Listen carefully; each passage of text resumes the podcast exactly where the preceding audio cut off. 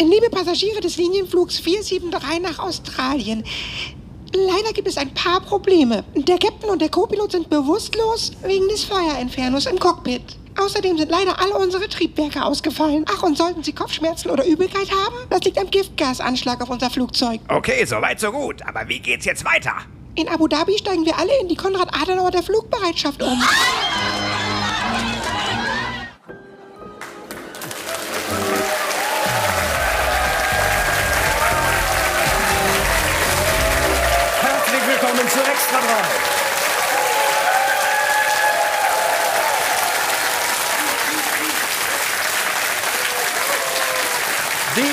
Deutsche Flugbereitschaft hat mal wieder Probleme. Die Flugbereitschaft. Die Flugbereitschaft. Also die Bereitschaft ist da. Nur mit der Umsetzung hapert es. Ich glaube, Regierungsmaschinen sind die einzigen Flugzeuge überhaupt, in denen schon nach dem Start geklatscht wird.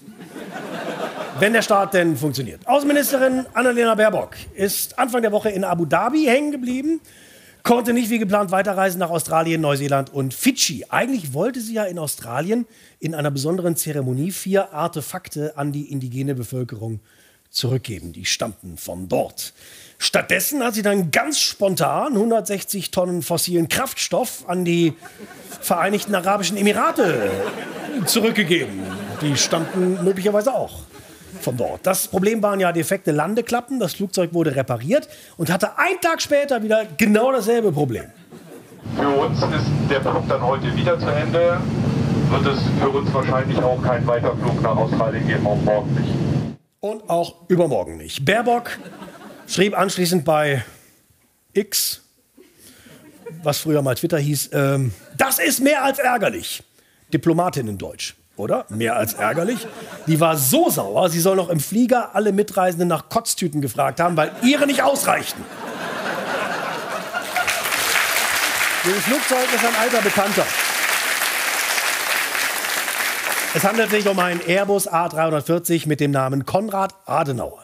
Der Flieger wurde vor zwölf Jahren vom Verteidigungsministerium in Dienst genommen. Zuvor war er schon lange für die Lufthansa geflogen und die Lufthansa hatte ihn meines Wissens davor den Gebrüdern Wright abgekauft. Äh, die hatten inzwischen was Besseres entwickelt. Eine Sprecherin des Bundesverteidigungsministeriums sagt aber, es sei alles im Rahmen des Üblichen. Manchmal könnte man annehmen, dass wir von mehr Pannen gebeutelt sind als, ich sag mal, vergleichbare Airlines. Dem ist mitnichten so. Wir sind auf dem technischen Niveau einer renommierten Airline. Ach, die renommierte Airline. Ja, mit der renommierten Airline bin ich, glaube ich, auch schon mal in Urlaub geflogen. Der Pannenflieger soll jetzt so bald wie möglich außer Dienst gestellt werden. Ich glaube, er will jetzt lieber Zivildienst leisten. Und ähm, ich vermute, die Luftwaffe tüftelt in der Zwischenzeit an verlässlicheren Transportmöglichkeiten für die Außenministerin. Warum nicht? Ihren Besuch in Australien und Neuseeland und Fidschi wird Baerbock aber verschieben müssen. Sie soll eine WhatsApp geschickt haben, liebes Fidschi, versprochen, nächstes Jahr bin ich da. Und Fidschi hat zurückgeschrieben, ja, aber wahrscheinlich wir nicht mehr. Das alles wirft natürlich ein total schlechtes Licht auf Deutschland. Wieder mal. Auch im Ausland wird das ja wahrgenommen. Ich habe gehört, sogar die Ukraine hat Deutschland gebeten, lieber doch keine Flugzeuge zu liefern. Es ist äh, schwer, die Enttäuschung in Worte zu fassen, deswegen versuche ich das auch gar nicht weiter und überlasse nun die Bühne hier im Studio einem der größten Künstler unserer Zeit, zumindest im Extra-Team. Zeit für Hochkultur. Und jetzt, et maintenant, Jean-Jacques Bidet tanzt, Jean-Jacques Bidet danse, die Flugbereitschaft. La Bereitschaft du Flug.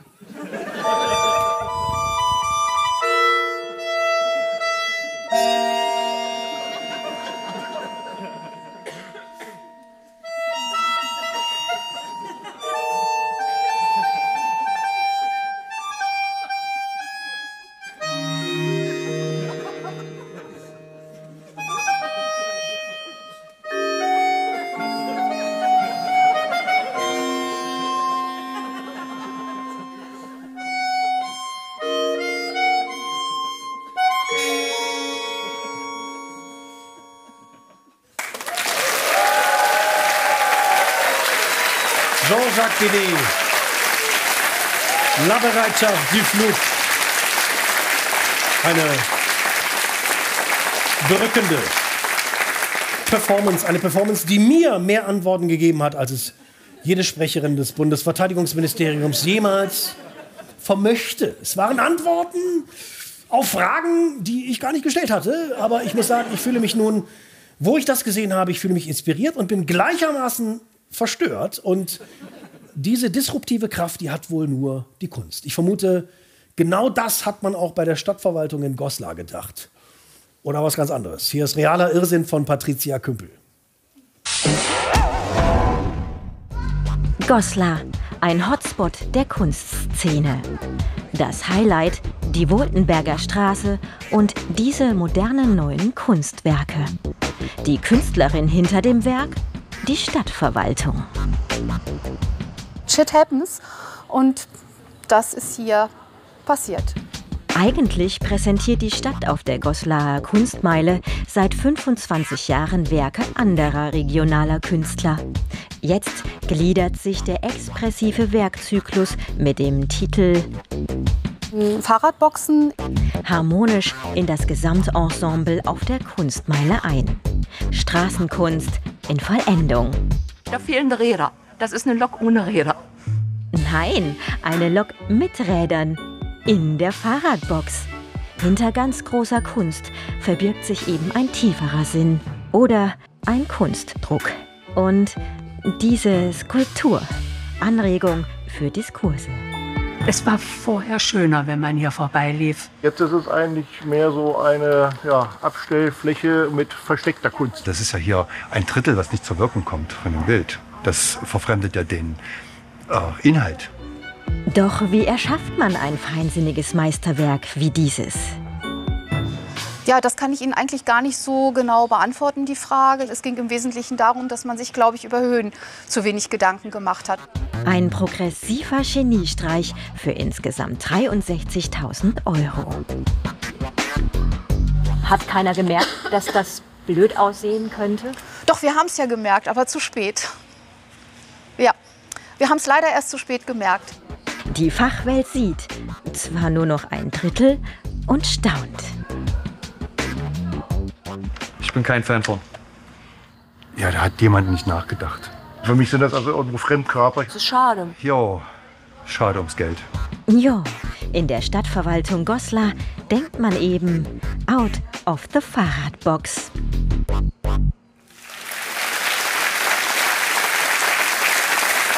Mensch, genau die Fahrradboxen, die Fahrradboxen hätte es bei der Documenta gebraucht. Ich habe ja wirklich gedacht, als die Ministerinnen und Minister im Bundeskabinett vor der Sommerpause nur noch gestritten haben, die wären einfach urlaubsreif. Schlechter Stil, noch schlechtere Laune. Ich habe mir gedacht, so kann es nicht weitergehen. Und Olaf Scholz hat ja noch vor wenigen Tagen gesagt, Ich wünschte mir, dass das im Ton manchmal anders stattfindet, als es in der Vergangenheit war. Und habe auch den Eindruck, dass über den Sommer sich viele vorgenommen haben, das genau zu ändern. Das sieht man ja, dass es besser geworden ist. sieht man ja, dass das besser geworden ist. Ich hoffe, dass sein Urteilsvermögen in anderen Bereichen funktioniert.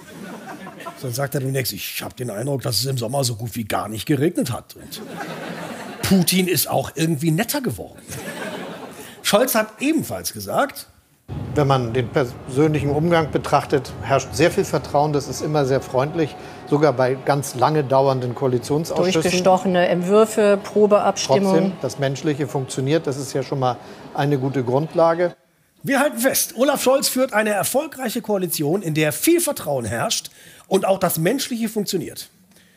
Also offenbar führt er noch eine zweite auf einem anderen Planeten. Aktuell sieht es so aus, die parlamentarische Sommerpause ist noch nicht vorbei. Und schon geht der Zank weiter. Familienministerin Lisa Paus von den Grünen rächt sich gerade an Finanzminister Christian Lindner von der FDP, weil der nicht genügend Geld für die Kindergrundsicherung locker machen will. Sie blockiert es einfach mal, dessen 6 Milliarden schweres Wachstumschancengesetz. Der Eindruck verschärft sich, dass gerade nichts mehr funktioniert in diesem Land. Beim Heizungsgesetz hat es gehakt, bei der Kindergrundsicherung hakt es, die Schulen sind kaputt, die Bahn ist kaputt, die Energiewende stockt, Fachkräfte fehlen, die Wirtschaft wächst nicht mehr, Fußball-Weltmeisterschaften sind auch kein Grund mehr zur Freude und beim ESC sind wir immer letzter. Dann wird auch noch alles teurer und die Bürokratie, der Wahnsinn. Bei Behörden wartet man ewig auf Termine. Menschen haben teilweise berechtigte Sorgen, dass das zu ihren Lebzeiten nichts mehr wird. Habe ich gehört, dass das bis zu ein Jahr dauert. Also dann bin ich nicht mehr.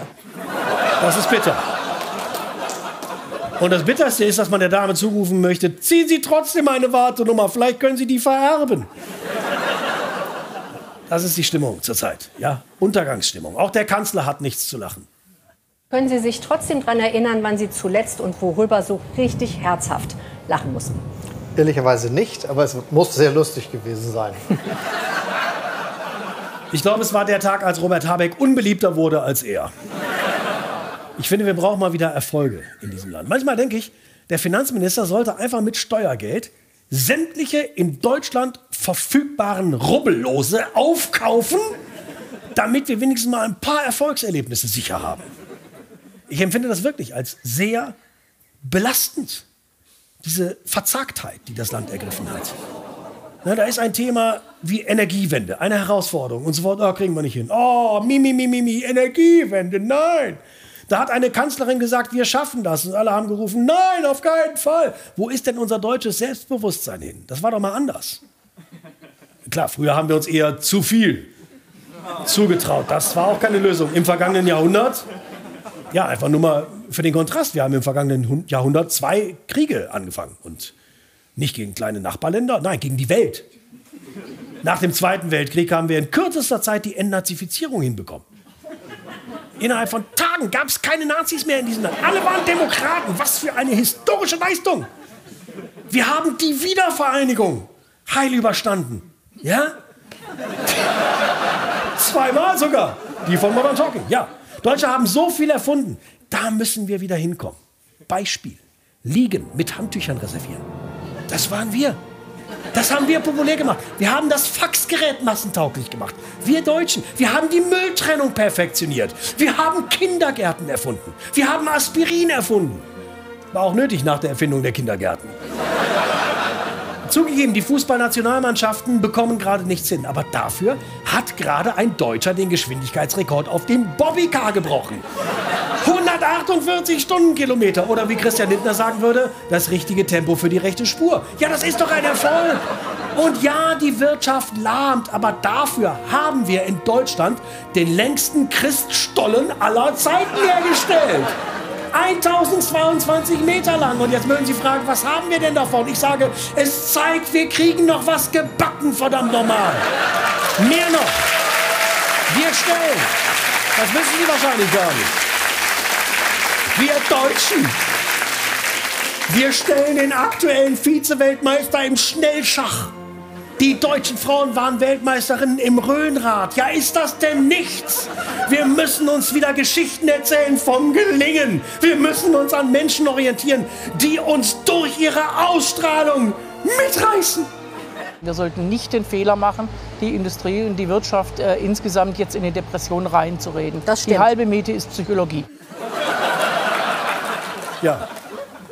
Optimismus hat ein Gesicht. Es ist nicht das von Saskia Esken. Sagt auch noch, die halbe Psychologie. Wenn sie das sagt, guckt sie wie sieben Tage Regenwetter. Gut, es waren auch sieben Tage Regenwetter, aber trotzdem. Wo hat die SPD eigentlich immer ihre Kommunikationsgenies her? Am Sonntag in diesem großen Sommerinterview hat sie mich regelrecht mitgerissen, nur leider nach unten. Hat Saskia Esken niemanden, der sie berät? Doch, es gibt einen, der sie sogar live berät und der tut mir sehr leid.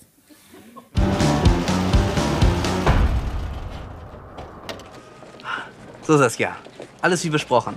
Was die Leute jetzt von der SPD brauchen, das ist eine klare Ansprache, hä? direkte Kommunikation auf Augenhöhe, keine Ausreden. Just go for it. Alles klar? Klar. Supi. Geht gleich los mit dem Umfragehoch der AfD. Aber ganz locker bleiben. Wie viel Verantwortung sehen Sie bei der Bundesregierung, aber auch bei dem Kurs ähm, der SPD für diese Entwicklung? Auf keinen Fall wieder der Union die Schuld geben.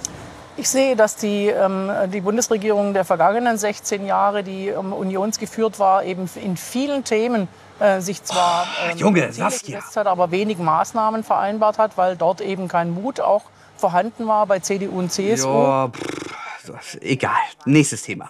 Wohnungsnot, Sozialwohnung. In dieser Legislatur, was schaffen Sie da noch, um dieses Problem zu lösen? Oh, sehr gut. Soziales Thema. Endlich mal was, wo nicht noch mehr Gehirnschmalz rein muss. Da muss tatsächlich ähm, äh, noch mehr ähm, äh, Gehirnschmalz auch rein. Gott, Mann, Saskia! Alter, wir gehen in den Umfragen schneller zu Boden, als Christian Lindner, der 2 Euro auf dem Gehweg findet. Deutschland steckt in der Krise. Wir verlieren das Vertrauen der Menschen. Mein Gott, ist euch das an der Parteispitze überhaupt bewusst? Ja, wir punkten in den Herzen der Menschen mit unserer Politik. Bitte? Willst du mich komplett verarschen? Was ist denn das für eine realitätsferne Kommunikation? Auch mit unserer äh, Kommunikation erreichen wir die Menschen. Esken! Kein Pathos, keine Stanzen. Sprich Klartext, darauf kommt's an. Wir machen verantwortungsvolle Politik. Wir halten auch eben äh, das Land zusammen. Da kommt es ja drauf an. Ich bin raus. Kein Bock mehr. Mach deinen Scheiß alleine. Ein Beitrag von Sine Wiegers. Es ist offiziell. Der brasilianische Superstar Neymar spielt wohl bald in Saudi-Arabien. Wenn er denn mal spielt. Glückwunsch auch von uns. Er ist nicht der erste Fußballer, den das Königreich unter Vertrag nimmt. Allein in diesem Sommer wurden über zehn Spitzenspieler für insgesamt rund eine halbe Milliarde Euro nach Saudi-Arabien geholt. Unter anderem Karim Benzema, Sadio Mané und natürlich Cristiano Ronaldo. Der bekommt im Spätwinter seiner Karriere pro Jahr 200 Millionen Euro für die Ausübung seiner Tätigkeit als Markenbotschafter dieser Monarchie. 4 Millionen Euro pro Woche. Ronaldo musste dann aber auch feststellen, dass in Saudi-Arabien offenbar andere Regeln gelten als anderswo. Es gab Kritik, weil Ronaldo sich auf dem Spielfeld an die Genitalien gefasst hatte. Daran hatte sich bislang niemand gestört. Fußballer fassen sich an die Genitalien. Egal jetzt mal warum. Philosophen fassen sich an den Kopf, Fußballer an den Schniedel. Es ist also. Wird aber in Saudi-Arabien nicht gern gesehen. Merke, in Saudi-Arabien nur Säcke anfassen, in denen auch Geld ist. Ich hatte eh das Gefühl, Ronaldo hat sich da im Vorfeld nicht so richtig informiert. Der Fußball, die Entwicklung des Fußballs hier ist anders. Es ist nicht das Ende meiner Karriere, hier nach Südafrika zu kommen. Südafrika? Nein, Saudi-Arabien natürlich. Da kann man durcheinander kommen. Südafrika, Saudi-Arabien, es fängt beides mit S an. Und für Ronaldo äh, war das alles neu. Er hat ja vorher in Lissabon, Manchester, Madrid und Turin gespielt. Das heißt, er war nie raus aus Frankreich. Saudi-Arabien ist ja ein Land, das sehr bemüht ist, mit viel Glamour und Entertainment sein immer noch mittelalterliches Werte- und Rechtssystem zu kaschieren. Der Kronprinz und Premierminister Mohammed bin Salman macht auf progressiv. Ja, das schon. Frauen dürfen Auto fahren, Frauen dürfen auch ins Fußballstadion. Kronprinz bin Salman hat großes Interesse, seiner sehr jungen Bevölkerung etwas zu bieten. Denn wer unterhalten wird, hat auch nichts zu kritisieren. Aber Saudi-Arabien ist ein autokratischer Staat mit Gewaltenteilung. Die drei Gewalten sind auf die Nase, auf die Glocke, auf die Fresse. Unter Bin Salman gilt weiterhin die Scharia. Homosexualität kann mit dem Tod bestraft werden. Menschen werden zur Strafe regelmäßig Gliedmaßen abgehackt. Allein für das Retweeten eines feministischen Posts wurden im vergangenen Jahr Frauen zu absurden Gefängnisstrafen verurteilt. Eine zu 34 Jahren, eine zu 45 Jahren. Und die Todesurteile haben sich seit der Machtübernahme des Kronprinzen fast verdoppelt. Im vergangenen Jahr gab es laut Amnesty 196 Hinrichtungen, einmal sogar 81 an einem Tag. Dazu sagt der saudische Sportminister, We're not saying that we're perfect, but uh, what I'm trying to say is that these things help us to achieve a, a better future for our population. I think no country would say they're perfect. But are you saying that every country has a leader that, according to the CIA, has ordered the murder of a journalist? Are you saying that every country has 81 beheadings in a single day? And if the answer is no, doesn't it make this relative argument, this whataboutism, doesn't it make that irrelevant? Well, what I'm trying to say is that let's look at the good side about this. was meint er damit? Hinrichtungen haben auch ihre guten Seiten? Immerhin geht Saudi-Arabien das Problem der Überbevölkerung an. Salman gilt als verantwortlich für den Tod des kritischen Journalisten Jamal Khashoggi, der in der Türkei brutal zerstückelt wurde. Man kann das Land also im Groben zusammenfassen mit kleines Delikt, Hand ab, großes Delikt, Kopf ab, Kronprinz Salman, Rad ab. Jetzt sollte man meinen, es ist ein geächtetes Land. Saudi-Arabien hat keine Freunde. Weit gefehlt. Mohammed bin Salman hat zum Beispiel diesen Freund. Gianni Infantino von der FIFA. Ich vermute, die sind sich mal am Flughafen begegnet und der eine hat gesagt, sehr erfreut, bin Salman. Und Infantino hat gesagt, äh, auch sehr erfreut, bin korrupt. Und äh, so wurden sie dann unzertrennlich. Zum Freundeskreis Salmans gehören ebenfalls Donald Trump, Wladimir Putin, Bashar al-Assad, Darth Vader. Vor allem Infantino findet alles großartig in Saudi-Arabien. The Saudi food is delicious. I uh, I discovered it uh, again uh, here in the last couple of days. Um, top, top. Das Essen ist top. Vor allem sehr schmackhaft wahrscheinlich zusammen mit der ganzen Kohle, die man Infantino vielleicht auch in den Rachen gestopft hat, sodass Saudi-Arabien in diesem Winter die FIFA Club WM ausrichten darf. Aber auch andere dubiose Gestalten haben schon die Nähe zu Bin Salman gesucht, wie zum Beispiel sie hier. Oder auch er hier. Denn Saudi-Arabien hat etwas, was alle wollen: Öl und Geld. Und dafür bekommt Saudi-Arabien, was es ebenfalls braucht, nämlich neue Geschäftspartner und womöglich ein besseres Image. Denn man hat dort schon verstanden, dass das Ölgeschäft langsam zur Neige geht. Und deswegen will das Land nun Geschäfte mit Solarenergie und grünem Wasserstoff machen. Das finden natürlich auch deutsche Politikerinnen und Politiker interessant, auch wenn es kulturell diese unglaublichen Unterschiede gibt zwischen Saudi-Arabien und Deutschland. In Saudi-Arabien haben die Leute Bock auf erneuerbare Energien. Zur Imagepflege steht in Saudi-Arabien ein staatlicher Investitionsfonds mit fast 800 Milliarden US-Dollar zur Verfügung. Davon kann man natürlich ordentlich shoppen gehen. Das Land kauft nicht nur Fußballspieler und Trainer, sondern auch ganze Fußballclubs, wie zum Beispiel den englischen Premier League Club Newcastle United. Alter Traditionsclub. Und wie finden das die stolzen englischen Fans, dass ihr Verein jetzt einem Mörderregime gehört?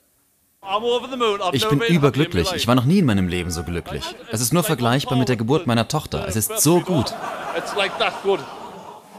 Und ich habe das Gefühl, wenn Saudi-Arabien noch Anteile an seiner Tochter gekauft hätte, wäre er noch glücklicher. Das ist die traditionsbewusste englische Fankultur, die alle Welt so liebt. Saudi-Arabien investiert aber auch massiv in andere Sportarten. Sehr viel in den Motorsport, aber auch in Radsport, Handball, Tennis, Reiten und Golf. Saudi-Arabien betreibt eine eigene weltweite Profi-Golfliga, an der auch Donald Trump verdient, wenn Turniere auf seinen Golfplätzen veranstaltet werden. Als Trump Präsident war und es hieß, er müsse zum Staatsbesuch in die Golfstaaten, hat er sofort die Schläger eingepackt. Saudi-Arabien wird allen Ernstes 2029 die asiatischen Winterspiele ausrichten. In der Wüste. Der Klimawandel muss ja noch krasser werden als gedacht. Also Saudi-Arabien kauft zurzeit alles. Vor denen ist wirklich kein Sportverein sicher. Ja, also zuerst dachten wir schon, die spinnen die Saudis. Ne? Warum wollen die unseren kleinen Kneipentischfußballclub kaufen? Hier kommst du nicht vorbei. Ja, einen Nehmer haben wir schon, der wegen jeder Kleinigkeit am Boden liegt. Wie oft habe ich dir schon gesagt, dass du nicht mehr saufen darfst? Wir gehören jetzt den Saudis, bei denen gibt es darauf eine Geldstrafe oder sogar Knast. Ja, das ist schon hart. Und natürlich hatten wir auch moralische Bedenken. Aber dann haben die halt das Angebot nochmal erhöht von 150 Millionen auf 300 Millionen. Und da haben die echt gedacht, das wäre einknicken. Ja, und dann sind wir eingeknickt. Das ist schon ganz geil, was man mit Geld alles machen kann. Ah. Und Beyoncé ist in unserer letzten Halbzeitpause zusammen mit Udo Lindenberger aufgetreten. Menschenrechtsverletzung? Äh, nö, das sehe ich jetzt eigentlich nicht so. Also die Handgelenke, die tun schon weh wegen dem Ganzen, aber das gehört halt zum Sport dazu. Ne? Aua. Mal, unsere neuen Besitzer haben eine Liste mit Anweisungen geschickt. Guck mal. Ich darf keinen Körperkontakt mit Männern haben. Äh, Ja, das ist schon schwierig, ne? bei, bei der Nähe zu den Mitspielern und so. Ähm, ist aber nicht unlösbar. Ich übe jetzt schon mal und ich spiele einfach nach Gehör. Und das klappt auch ganz gut. Bam! Tor! Aber das Falsche. Ey, Leute, das geht so echt nicht. Die war mal unsere beste Spielerin. Wir müssen Protest einlegen oder so. Ja, aber als der Fabi sich dann entscheiden musste, ne? Knast oder Fünf-Sterne-Hotel? Ja, können Sie sich ja denken, ne? Und der Stefan muss zum Schwulenheiler. Bitte was? Sag mal, machst du dir da eigentlich überhaupt keine Gedanken so als Frau? Ja, als dann die nächsten Forderungen gekommen sind, musste ich mir darum glücklicherweise keine Gedanken mehr machen. Es gab noch einen Nachtrag. Ich darf jetzt gar nicht mehr mitspielen, weil ich eine Frau bin. Ja, nie mehr Tischfußball, ne?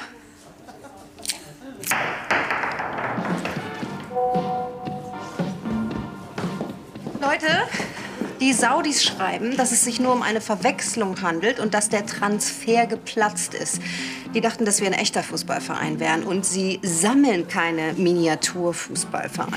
Miniaturfußball? Das ist mein Leben hier. Das ist eh so ein mieser Schurkenstaat, ey. Niemand sollte sich mit denen einlassen. Auch nicht wegen Geld. Ey Leute, wartet mal. Wer bezahlt jetzt eigentlich Beyoncé?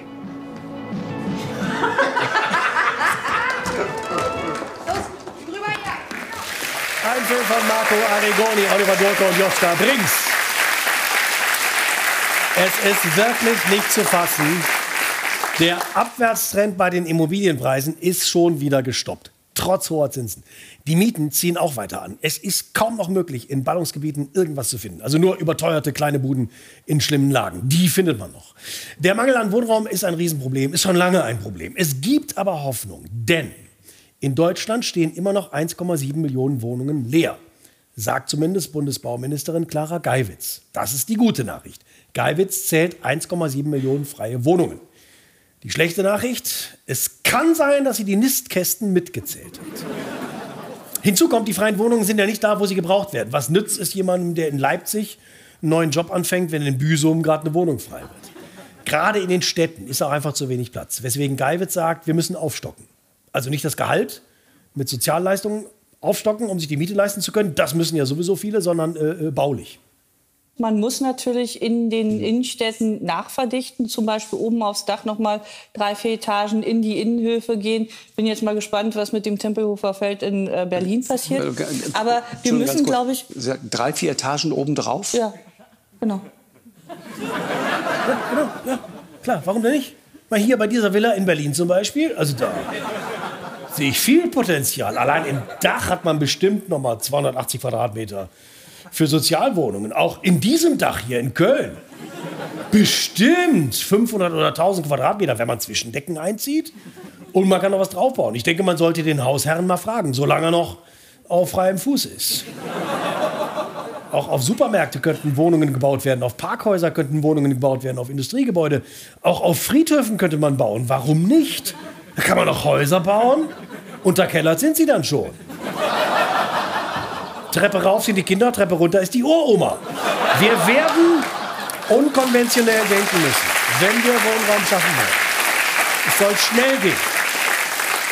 Eine andere Möglichkeit, auch viel diskutiert, industrielles Bauen, also Module, die aus Fertigbauteilen zusammengesetzt werden. Der Plattenbau ist besser als sein Ruf. Ja, man muss das halt Leuten schmackhaft machen, die in Prenzlauer Berg nichts mehr finden. Aber es muss nicht immer der scheiß Jugendstil sein und die Stuckdecke. Modulares Bauen ist in der Tat ressourcenschonend und klimafreundlich. Aber auch mit diesen Maßnahmen wird es natürlich dauern, bis der Wohnungsmarkt sich halbwegs entspannt. Wenn er sich denn überhaupt entspannt. Also wer gerade akut auf der Suche ist, der oder die braucht wirklich ganz besondere Fähigkeiten.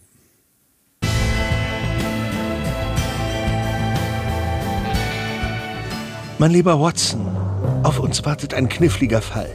Wir sollen für eine Klientin eine bezahlbare Zwei-Zimmer-Wohnung in München finden. Ohne Schimmel. Unmöglich. Aber doch nicht für mich. Grüß Gott. Wer stört? Servus, ich komme wegen der Wohnung. Wir hatten telefoniert. Haben Sie das 40-seitige Bewerbungsformular ausgefüllt? In fehlerfreiem Deutsch, wie gewünscht. Und wie war noch gleich der Preis? Naja, 18. 1800? Nein, 18.000, ihr Trottel. Watson, wussten Sie, dass mein Gegenspieler Moriarty von organisiertem Verbrechen auf Immobilienmakler umgesattelt hat? Und wo ist da der Unterschied? Ganz einfach. Als Immobilienmakler kann er mehr verdienen für weniger Arbeit. Vielleicht hat der Schlitzohr ja eine Wohnung für unsere Klientin. Hm. Nun, Moriarty, wo ist die Wohnung, die Sie mir zeigen wollten? Das ist doch nur ein Dach hier. Sie sagten 1800 kalt. Und hier ist es nachts kalt. Für 1,8 kann Ihre Klientin hier gerne eine Matratze hinlegen. Sie mieser Halsabschneider. Es muss in dieser Großstadt doch irgendwo eine bezahlbare Wohnung geben. Oh Gott, in welcher Zeit leben Sie, Holmes? Großstadt und bezahlbare Wohnung, das schließt sich aus. Wie Gottschalk und Rente. Ich muss zugeben, ich habe den Wohnungsmarkt unterschätzt. Mir scheint, wir haben es hier nur mit geldgierigen Miethaien zu tun. Was Sie nicht sagen. Aber wollte die Ampel nicht eigentlich 400.000 Wohnungen pro Jahr bauen? Beim Tempo von Scholz gehe ich davon aus, dass nicht mal ein Fundament gegossen ist. Ich habe Ihren Auftrag mit meinem unvergleichbaren Intellekt gelöst. Unter Berücksichtigung des akuten Wohnungsmangels, der schläfrigen Wohnungspolitik, der Indexmiete, dem unmoralischen Verhalten von Immobilienspekulanten, der Fläche aller Mietwohnungen geteilt durch Pi, multipliziert mit Abschlagszahlungen für veraltete Küchenzeilen, gibt es nur eine Lösung. Unsere Klientin muss sich auf die Größe eines Zwergpudels schrumpfen. Dann passt sie problemlos in eine Hundehütte. Komplett verrückt geworden. Ein Film von Tobias Döll. Die meisten Deutschen leben ja in den Metropolregionen oder in dem Speckgürtel drumherum. Die sagen ganz bewusst, ich möchte am liebsten in einer interessanten, in einer wirtschaftlich starken, in einer florierenden Metropole mit Zukunft leben. Und nur eine Minderheit sagt, mir ist das egal, ich bleibe in Berlin. 77,7 Prozent der Deutschen leben in Städten, nur 15 Prozent auf dem Land, also richtig auf dem Land, also in Dörfern unter 5000 Einwohnern, da wo man sich auch als Erwachsener nochmal einschulen lässt, weil der Schulbus die einzige Chance ist, rauszukommen. Die Frage ist nun, wie bekommt man Menschen dazu, dorthin zu ziehen? Das ist ja auch das, was sich die Bauministerin vorstellt. Das soll alles gleichmäßiger verteilt werden. Also muss man auch mal offensiv für das Land werben und sagen, es gibt auch Vorteile. Du kannst vielleicht abends nicht unbedingt ins Kino gehen, aber dafür guckt man aus dem Fenster. Das ist auch schön. Es ist auch wie Kino im Prinzip. Es läuft halt nur Jurassic Park, aber es ist wie Kino. Vielleicht muss man auf dem Land aber auch den urbanen Hipstern und Hipsterinen ein bisschen entgegenkommen. Ich finde, dass eine Bäckereifachverkäuferin sich einfach mal die Arme tätowiert und nur noch Englisch spricht und einen auf Barista macht, finde ich nicht zu viel verlangt. Auf der anderen Seite sollten sich auch Städterinnen und Städter ein bisschen anpassen. Es sollte ihnen klar sein, dass man eben erstmal fragt, wie wird dieses Jahr die Ernte und nicht, wann feiert ihr hier eigentlich Christopher Street Day? Aber vielleicht brauchen wir gar nicht so auf diesen blöden Klischees rumzureiten. Es ist ja auch einfach nicht so. So groß sind die Unterschiede nämlich gar nicht. Viele Dinge, die es in der Stadt gibt, die gibt es auch auf dem Land und umgekehrt. Auf dem Land zum Beispiel liegt die Kacke von Tieren auf den Äckern und die Bewohner gehen drumrum. In Berlin liegt die Kacke auf der Straße und die Bewohner latschen rein. Ja. Da muss man doch irgendwie zueinander finden. Auf dem Land fährt man einen Pickup, weil man Dinge zu transportieren hat. In der Stadt fährt man ein Lastenrad weil Stadtbewohner gerne ein Airbag haben, der Mama sagen kann. Oder so. In der Stadt trifft man Promis, wenn man Glück hat, wie Ross Anthony. Auf dem Land heißt das Ross Anthony. Eine sehr einfache Maßnahme möchte ich auch vorschlagen, habe ich mir ausgedacht. Eine Maßnahme, die sofort umsetzbar wäre und gar nicht viel kosten würde. Man könnte Orte auf dem Land umbenennen, damit sie attraktiver klingen. Halt nicht mehr Oberkacker, gibt's wirklich, oder Aua, sondern anders. In Sachsen gibt es zum Beispiel einen Ort, der heißt Amerika. Das ist doch mal ein Anfang. In Schleswig-Holstein gibt es den Ort Kalifornien. Gleich daneben den Ort Brasilien. Was meinen Sie, wie die Freunde in Berlin gucken, wenn man denen am Telefon erzählt, wir leben jetzt in Kalifornien? Und heute Abend fahren wir nach Brasilien. Da ist nämlich Kirmes. Ein paar Dinge müssen auf dem Land natürlich gewährleistet sein. Es braucht Einkaufsmöglichkeiten. Ohne geht es nicht. Es braucht ein Mindestmaß an ärztlicher Versorgung. Wenn es nur noch Tierärztinnen gibt, ist das ein Riesenproblem. Man ruft den Notruf an und sagt, mein Mann hat einen Herzinfarkt und kriegt zu hören, da können wir nichts machen, aber melden Sie sich, wenn er kalbt. Dann, ja, das ist nichts. Internet, ganz wichtig, natürlich. Und berufliche Perspektiven da gibt es oft doch zu wenig Möglichkeiten. Wenn man denkt, ich kann entweder als Landwirt arbeiten oder als Agrarwirt oder als Bauer, dann ist das einfach zu wenig mit diesen drei Möglichkeiten. Aber man kann ja jetzt mit dem 49-Euro-Ticket günstig pendeln. Dann wohnt man preiswerter in einer Wohnung in einem Dorf in Niedersachsen und pendelt mit Bussen und Bahnen eine Stunde lang nach Hamburg. Oder man wohnt noch preiswerter in einem Dorf in Nordschleswig-Holstein und pendelt mit dem Zug zwei Stunden lang nach Hamburg. Oder man pendelt von einem Dorf in Mecklenburg-Vorpommern nach Hamburg, dann muss man gar keine Wohnung mehr bezahlen, dann wohnt man in den Bussen und Bahnen. Dazu hier der neueste Song von Dennis Gaub und Jesko Friedrich.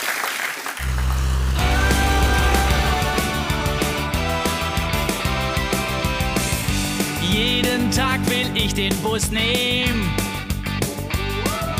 Doch der fährt nur ab und zu. Auf dem Land wird man vergessen.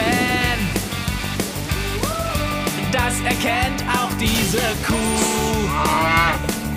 Auf diesem alten Bahnhof hält niemals eine Bahn. Das heißt drei Stunden Fahrradfahren.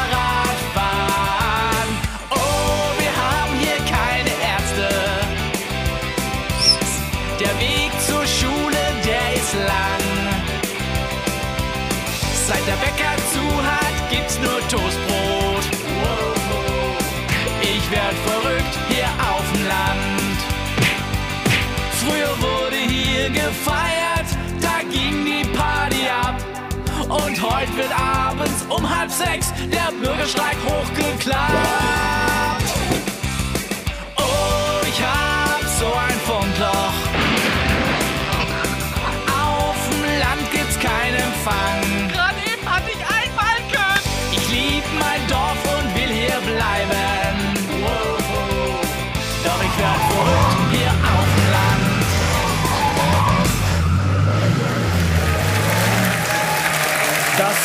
Boomerwort des Jahres steht fest. Das Boomerwort des Jahres ist, tada, Guavendicksaft-Truppe. Erfunden hat es kein geringerer als Markus Lanz. Wir sind so eine wahnsinnig gefühlige Gesellschaft geworden. Ja, so, so eine, so eine, so eine Hafermilchgesellschaft, so eine, so eine, so eine, so eine Guaven-Dicksaft-Truppe, die, die, die wirklich die ganze Zeit auf der Suche nach der idealen Work-Life-Balance ist. Guavendicksaft. Heißt es nicht Agavendicksaft? Ja. Hat er sich versprochen. Aber ich finde, wenn Markus Lanz vor lauter Unverständnis, vor lauter Frust über die Trägheit der jungen Generation, wenn dem da einfach mal die Guave dick wird, dann, dann muss man dafür Verständnis haben. Die junge Generation macht es sich zu bequem. Ja, die will eine Vier-Tage-Woche mit gelegentlichen Brückentagen. Und noch Brückentage zwischen den Brückentagen. Soll es auch geben. Lanz steht ja mit seiner Meinung nicht alleine da. Der größte Denker unseres Landes pflichtet ihm bei. Richard David Precht. Ein Mann, der einen Abschluss in Germanistik hat und als Fernsehphilosoph reich geworden ist.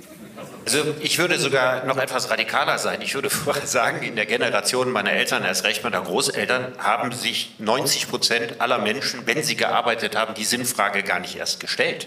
Jetzt sieht es natürlich so aus, dass nahezu alle jungen Menschen ins Leben gehen unter der Vorstellung, das Leben ist ein Wunschkonzert.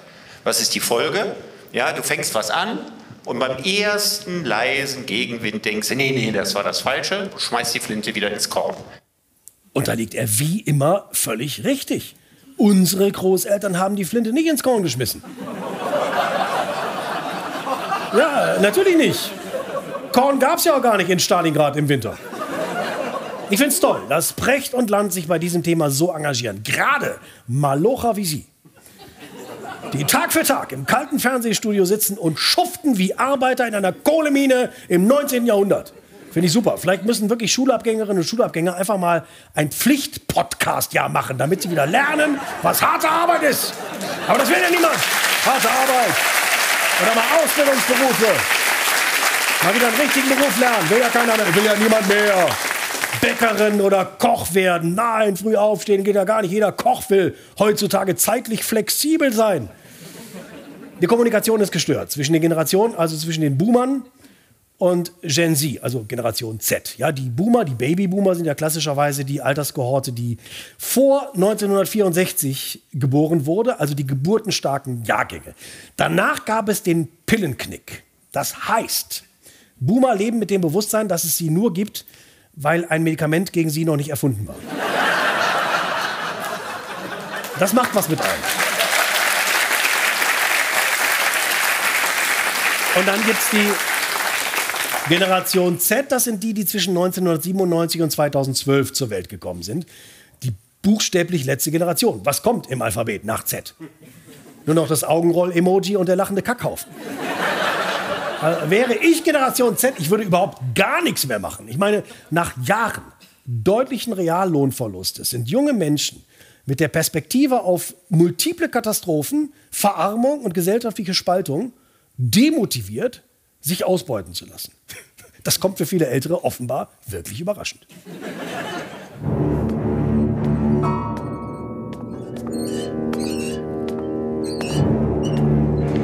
Wo ist die Patientin? Jeden Moment da. Der Arbeitgeber, wo sie Praktikum macht, hatte uns angerufen, dass die gefaselt hat. Das war total irre. Die Fälle häufen sich.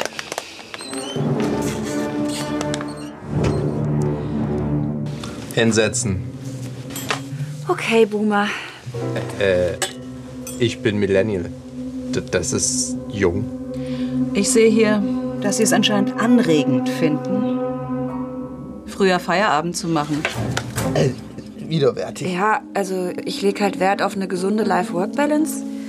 Projekt war erledigt, dann bin ich halt um 15.30 Uhr los. Halb vier? Das ist ja völlig irre. Ihre Arbeitsmoral ist krank. Ich erkläre es Ihnen. Wenn Sie mehr arbeiten, dann sind Sie mehr wert als Mensch. Es ist immer noch äh, Deutschland hier. Deutschland 2023. Also ich will einfach mit Ende 20 keinen Burnout. Deshalb habe ich halt dann Arbeitszeitverkürzung vorgeschlagen. Arbeitszeit verkürzt. Wie egoistisch kann man sein? Mit einem echten Burnout, dann wissen Sie wenigstens auch, dass Sie wirklich was geleistet haben. Wir haben ja alle Burnout. Äh, äh, ich habe keinen Burnout. Was? Ja, ich habe äh, aber Tinnitus. Ah, immerhin. Ja. Sind Sie stolz auf Stress? Stress ist doch irgendwie scheiße, oder? Nicht belastbar. Wenn's stressig wird, dann machen sie einfach, wie jeder normale Mensch, abends eine Flasche Wein auf. Wofür haben wir den Alkohol als gesellschaftlich akzeptierte Droge, Mann? Ja, oder koksen. Ich meine, Sie arbeiten doch bei einer Unternehmensberatung. Schatz, ich kann jetzt nicht. Ich habe einen Arbeits... Ich, ich rufe dich 23 Uhr rum. Ich meine, es gibt doch die Möglichkeiten für eine 40 bis 50 Stunden Woche. Karriere und Kohle machen glücklich. Ich will mich nicht einfach nur über einen Job definieren. Also hart arbeiten, klar. Aber Karriere die muss ja auch in Teilzeit möglich sein. Und keine Ahnung, von Portugal aus oder Portugal. Klar, ich will Zeit für mich, meine Freunde, Familie, Reisen, meine NGO. Leute, ich versuche doch nur Arbeitsbedingungen zu verbessern. Überstunden bedeuten ja nicht automatisch mehr Leistung. So ein Hassel, das darf einfach kein Normalfall sein. Mir ist schon klar, dass nicht jeder Homeoffice machen kann, aber der Mensch muss einfach mehr im Vordergrund stehen und nicht das System. Ist euch Mental Health nicht wichtig? Alles andere ist doch völlig irre. Äh, war ich so blind? All die Jahre? Nein. Nein. Nein. Die Anspruchshaltung der Generation Z, das ist so krank. Faulheit. Das ist, das ist einfach nur Faulheit. Irre. Genauso wie diese TikTok-Videos. Haben wir doch nicht den Arsch aufgerissen. Portugal. Wie lange dauert denn das noch ungefähr? Weil ich würde ansonsten Yoga. Die Generation Z und will Zeit fürs Reisen. Das Bruttoinlandsprodukt. Sind wir nicht eh alle im Arsch? Wegen Klimawandel? Das. Das stimmt. Wir sind eigentlich lost. Wir sind am Arsch. Von. Äh, aber, wenn die Welt den Bach runtergeht, müssen wir wenigstens nicht mehr so viel arbeiten.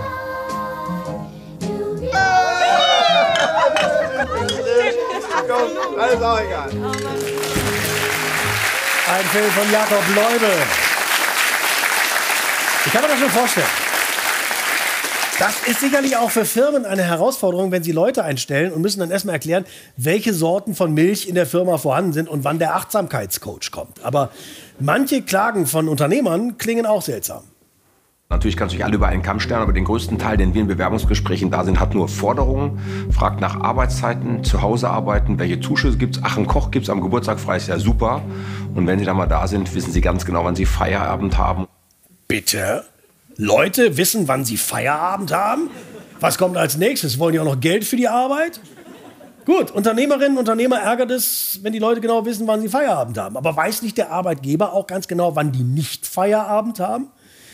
Die Sache ist ja die, es gibt einfach inzwischen viel mehr Arbeit als Leute, die die Arbeit machen können. Und deswegen können sich die Jungen aussuchen, welche Arbeit sie annehmen. Und dann vergleicht man natürlich als junger Arbeitnehmer oder als junge Arbeitnehmerin, was einem angeboten wird. Das ist exakt der freie Markt, den die Wirtschaft immer will. Das ist Angebot und Nachfrage. Und in den Zeiten, in denen Arbeitsplätze knapp waren, haben sich ja auch Arbeitgeberinnen und Arbeitgeber nicht darüber beschwert, dass sie auf einmal Lohndumping betreiben konnten. Jetzt hat sich das Blatt eben gewendet. Wenn schon Marktwirtschaft, dann auch für alle. Das war vorbei. Jetzt kommt Inas Nacht heute mit Bergsteigerlegende Und Messner. Das ist nicht die Hafermilchgruppe. Das ist die Generation Hartkäse. Wir sind nächste Woche wieder da. Bis dahin.